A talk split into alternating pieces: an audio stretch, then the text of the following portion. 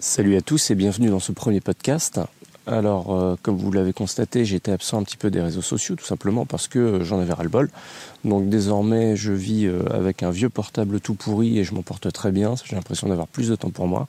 Et ça me permet de retrouver le plaisir de l'écriture et le plaisir du bushcraft, de me réveiller en pleine nature avec le chant des oiseaux, la pluie, l'humidité, le froid. Mais franchement, c'est vraiment un kiff.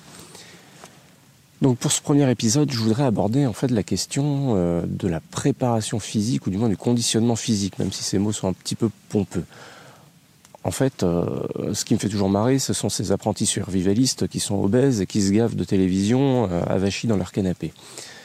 Quand vous voulez aller sur le terrain, quand vous voulez faire des treks, des longues randonnées par exemple, vous avez quand même besoin d'avoir une condition physique suffisante pour pouvoir tenir un certain nombre de jours sans avoir accès au confort. Et selon moi, les travaux du bushcraft, comme par exemple euh, tout simplement fendre du bois si vous êtes à la campagne, requièrent quand même un certain nombre de euh, compétences, de capacités physiques qu'il faut être capable d'entretenir. Donc j'ai pas la prétention d'être un coach sportif ou quoi que ce soit, mais euh, je vais juste vous donner la formule qui, pour moi, a priori a fonctionné jusqu'à présent. Tout simplement, je pratique trois sports qui sont selon moi complémentaires. Le premier sport, c'est la course à pied. La course à pied qui me permet de travailler en endurance, mais aussi en cardio lorsque je fais des sorties un petit peu plus poussées ou lorsque je fais du fractionné. Donc l'endurance, euh, ça se travaille, ça s'apprend. Lorsque euh, je passais les concours euh, pour devenir enseignant, eh bien, tout simplement, je n'avais quasiment jamais été sportif. Je me suis mis à courir. Donc je courais comme une merde au début. Je faisais des sorties simplement de 3 minutes et alterné avec 2 minutes de pause. Donc 3 minutes, 2 minutes, 3 minutes, 2 minutes. Donc vous voyez, j'allais pas très loin comme ça. Hein. Et désormais, ben, je me prépare pour un marathon quelques années plus tard, parce que j'ai vraiment pris le goût de, courir. Et euh, soit dit en passant, euh, j'ai pris le goût de courir surtout en, chaussures minimalistes. Alors, euh, vous en avez peut-être déjà vu sur Internet, sont ces chaussures avec les doigts de pied apparents. Au début, je pensais vraiment que c'était un truc de bobo, quoi, un truc vraiment de, de connard qui a que du fric à dépenser dans ce genre de truc pour paraître original. En réalité, je suis quand même tombé sur un documentaire, puis un bouquin que je vous affiche juste à côté, et qui euh, vante les mérites du minimalisme. Donc euh, je me suis mis à modifier ma foulée avec mes chaussures normales, et petit à petit, c'est vrai que j'ai vu de réels bénéfices. Pour moi, le minimalisme, ça a fonctionné, c'est-à-dire que je n'ai plus de douleurs aux genoux, de douleurs aux hanches, de douleurs lombaires, des mots que les coureurs réguliers connaissent, mais après, je ne dis pas que c'est la solution miracle. Si le minimalisme était une solution miracle, on verrait des chaussures minimalistes partout dans tous les magasins de sport. Donc ça, c'est le premier sport que je pratique. Et l'endurance, ça peut être utile lorsque vous faites vraiment une longue randonnée, un long trek.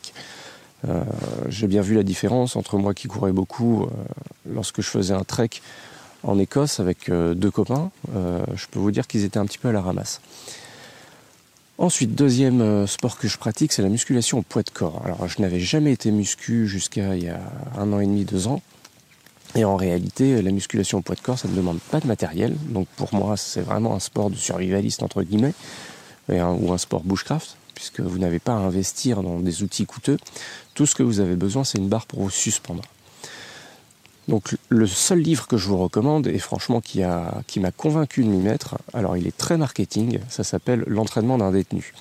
La traduction française est catastrophique, donc je vous recommande plutôt de mettre la main sur un exemplaire euh, américain, et euh, sachez juste que si vous cherchez bien sur Internet, vous pouvez le trouver gratuitement.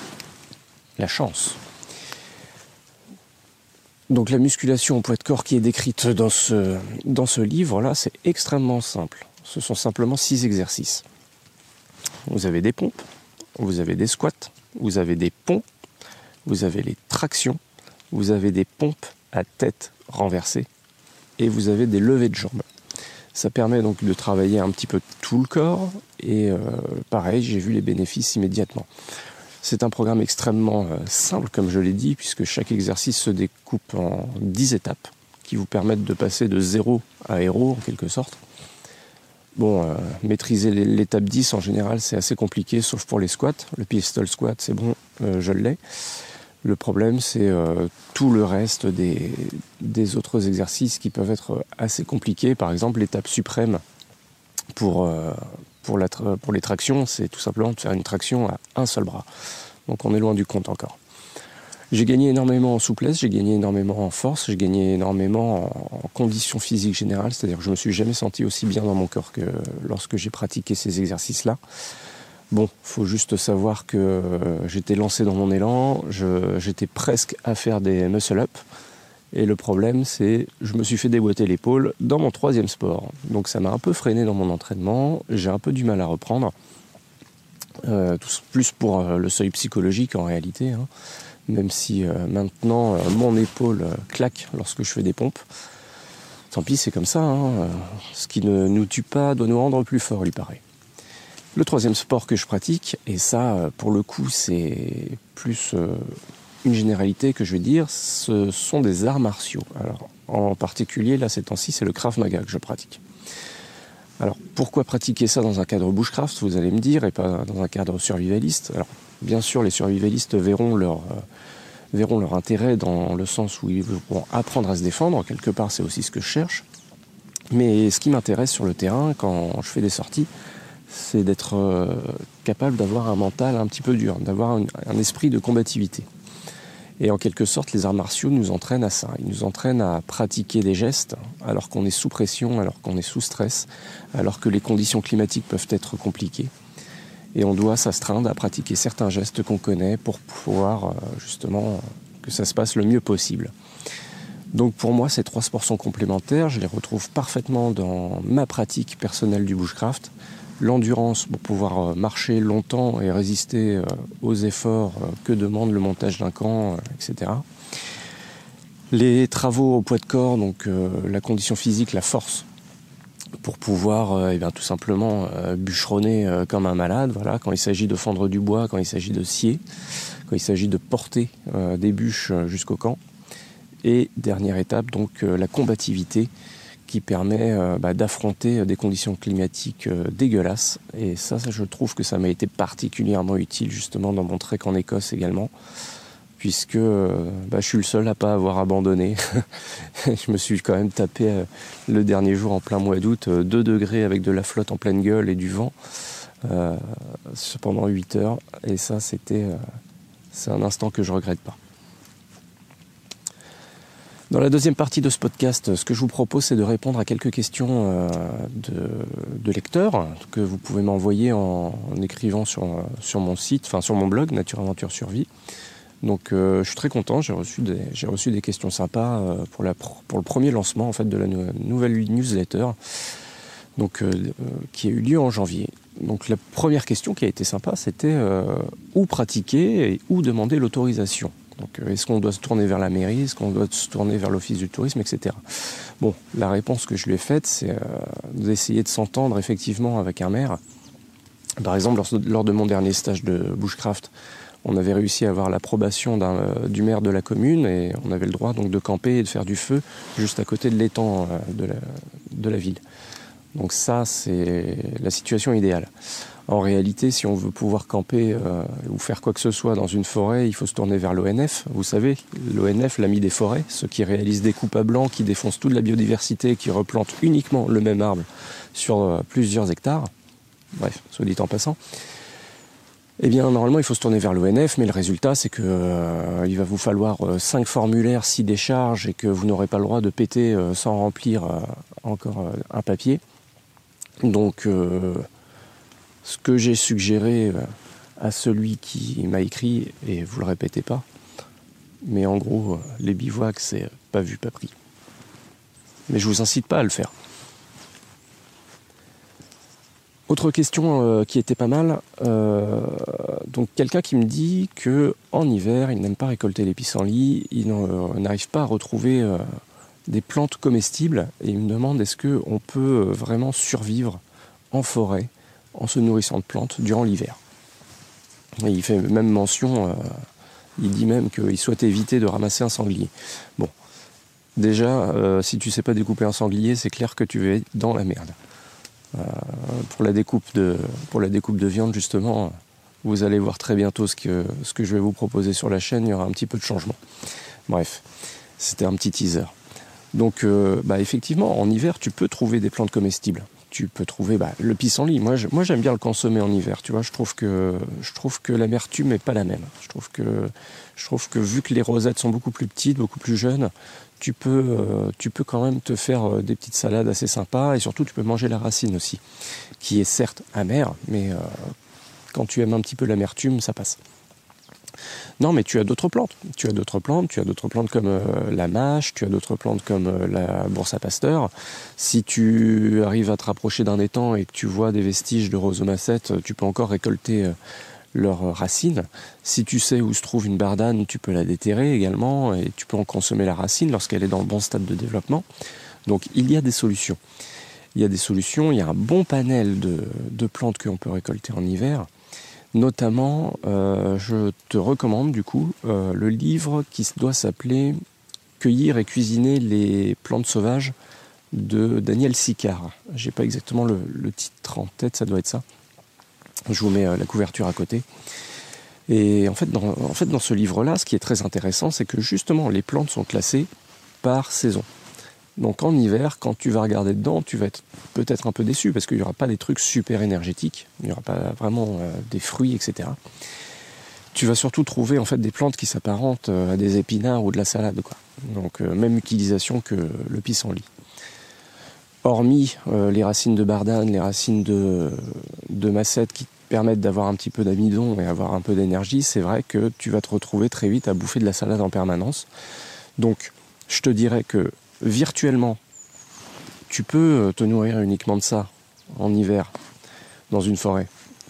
Mais maintenant, est-ce que tu ne vas penser qu'à toi? Est-ce que tu vas pas penser aussi à tes proches? Est-ce que tu vas pas penser euh, à ta famille?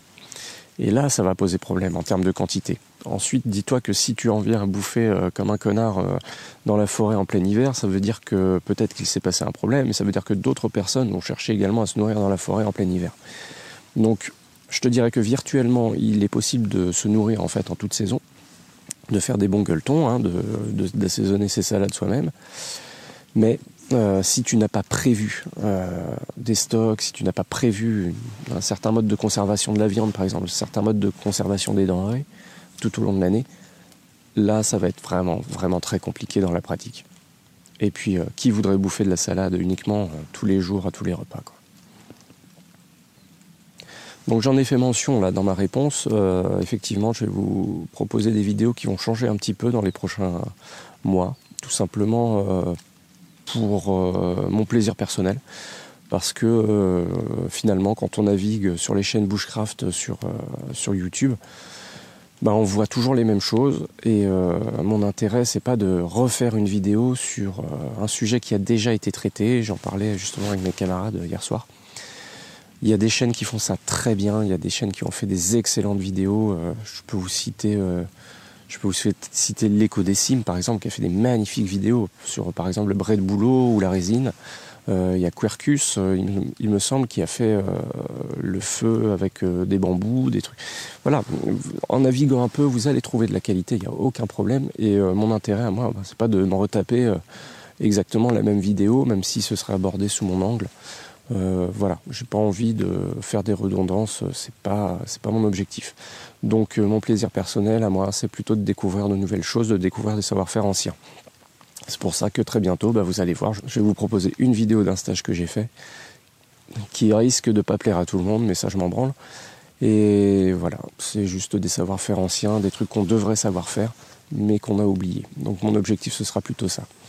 Je vais peut-être également vous proposer des vidéos un peu euh, préparation physique, parce que j'ai peut-être accès euh, à un programme qui m'intéresse personnellement, euh, ne serait-ce que pour euh, rééduquer mon épaule ou pour compléter les sports que je pratique déjà. Et ça, après tout, ça pourrait vous, ça pourrait vous intéresser. En tout cas, le retour mail que j'ai eu sur ma newsletter était assez positif, donc ça m'encourage en ce sens.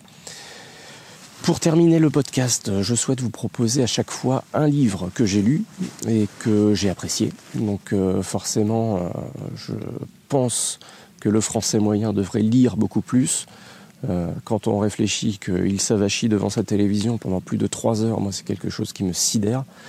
Et retrouver le plaisir de la lecture, c'est quand même retrouver le calme, la sérénité, être capable de se recentrer. Donc euh, je vous encourage vraiment à ouvrir tous les livres que vous voulez sur les sujets du bushcraft ou d'autres, hein, de toute façon, mais il faut lire absolument.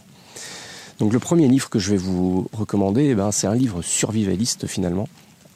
C'est un livre survivaliste que j'ai lu quand je devais avoir 11 ans, 12 ans, un truc comme ça. Et pour moi, ça a été la première confrontation avec cette idée du survivalisme. Cette idée que d'un coup, tout peut s'effondrer. Et dans ce cas, les survivants sont un peu dans la merde et ils doivent se débrouiller.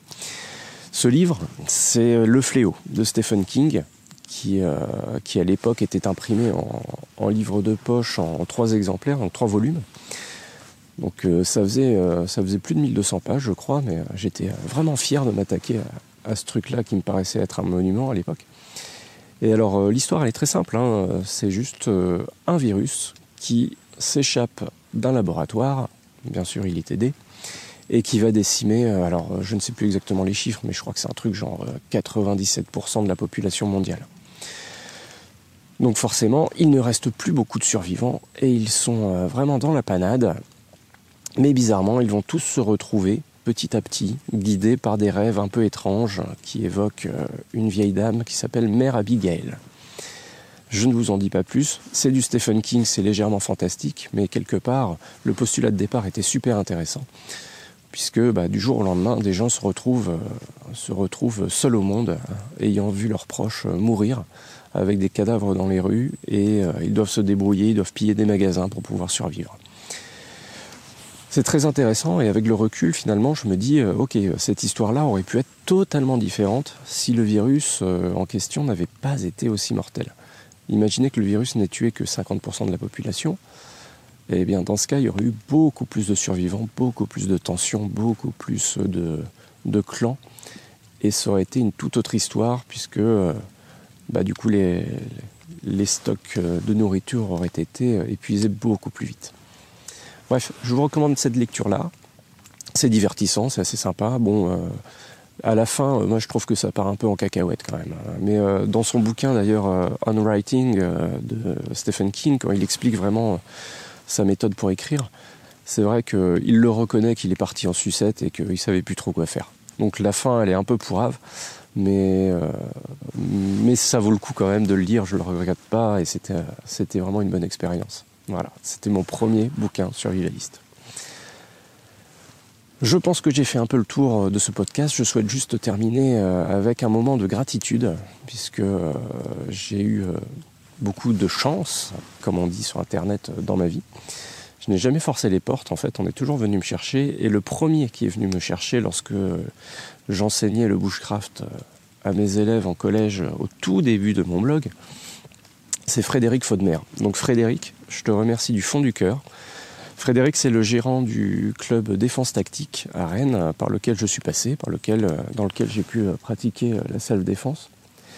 Et voilà, Frédéric, je te remercie vraiment parce que tu m'as fait confiance. Tu m'as proposé d'animer mon premier stage de survie avec des adultes. Et euh, ça m'a ouvert les portes bah, de tout ce que je fais désormais. Donc, euh, le plaisir de l'écriture pour euh, des magazines, le plaisir de l'écriture pour des livres. Et ça, je te suis éternellement reconnaissant, mon pote. Donc merci à toi. Je pense avoir terminé avec cette première édition du podcast. N'hésitez pas à me dire si ça vous a plu, si ça ne vous a pas plu. En fait, je m'en bats les couilles.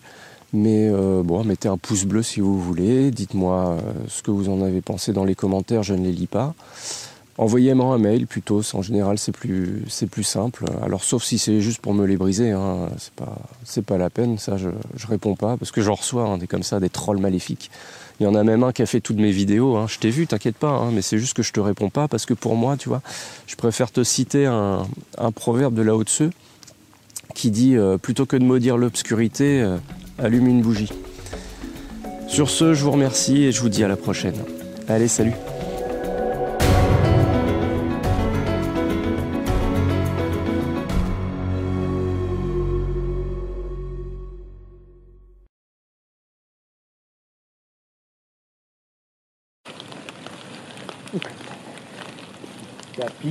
Ouais, ça y est, lui, il va me prendre la tête toute la nuit. Ça y est. Hey, capitaine.